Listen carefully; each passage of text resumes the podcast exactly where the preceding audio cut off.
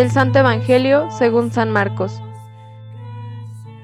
En aquel tiempo, después de la multiplicación de los panes, Jesús apremió a sus discípulos a que subieran a la barca y se dirigieran a Bethsaida, mientras él despedía a la gente.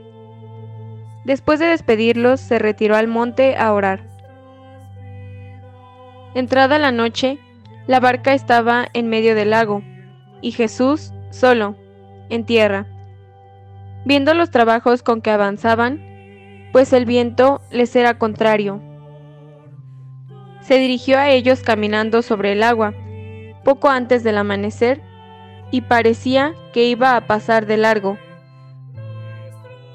Al verlo sobre el agua, ellos creyeron que era un fantasma y se pusieron a gritar, porque todos lo habían visto y estaban espantados.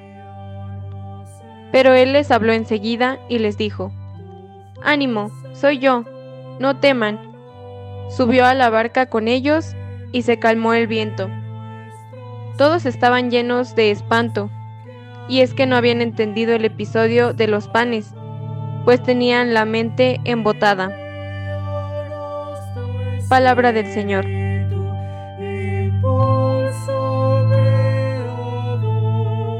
Feliz día para todos. Vamos a meditar un poquito iluminados con este pasaje del Evangelio que hemos escuchado. Ser testigos de la multiplicación de los panes y peces llevó a los discípulos de nuestro Señor Jesucristo a la siguiente prueba. Cada acontecimiento en bien de los más necesitados es una muestra de la capacidad transformadora de Dios, y la única forma de mostrar el crecimiento de nuestra confianza es saliendo de tierra firme donde a veces Dios, la vida y las circunstancias nos empujan a dejar. Es saber que tendremos que ir a todos lados, incluso a donde no queremos ir. Destinos duros en la vida del hombre que todos queremos evadir, tristezas, enfermedades, incluso la muerte.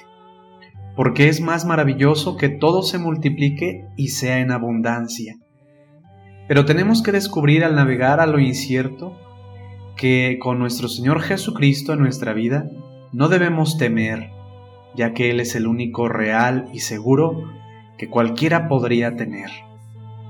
A veces lo veremos presente, otras lo experimentamos ausente, pero cuando no lo veamos, mirar, hacia adentro y ver que internamente está buscando actuar a través de nosotros mismos. Se hace uno en nosotros para afrontar el mar abierto y las olas. Cuando la confianza es baja, nuestra vida con cualquier soplido sucumbe y se sofoca. Pero cuando lo sabemos a Él presente, todo entra en calma. Aprendamos pues de este pasaje la actitud de nuestro Señor Jesucristo. Primero, el tener una comunicación de todos los días con el Padre Celestial que nos garantiza la seguridad y la paz.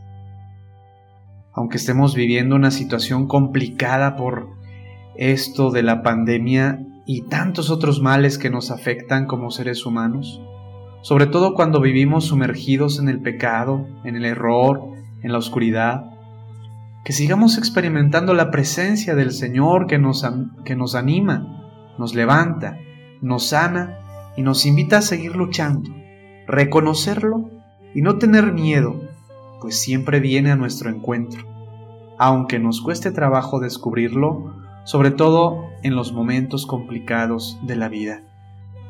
Pidámosle al Señor que nos dé la gracia para confiar siempre en su palabra que Dios les bendiga, que Dios les fortalezca en sus necesidades y sigamos confiando en la presencia del Señor que siempre nos acompaña.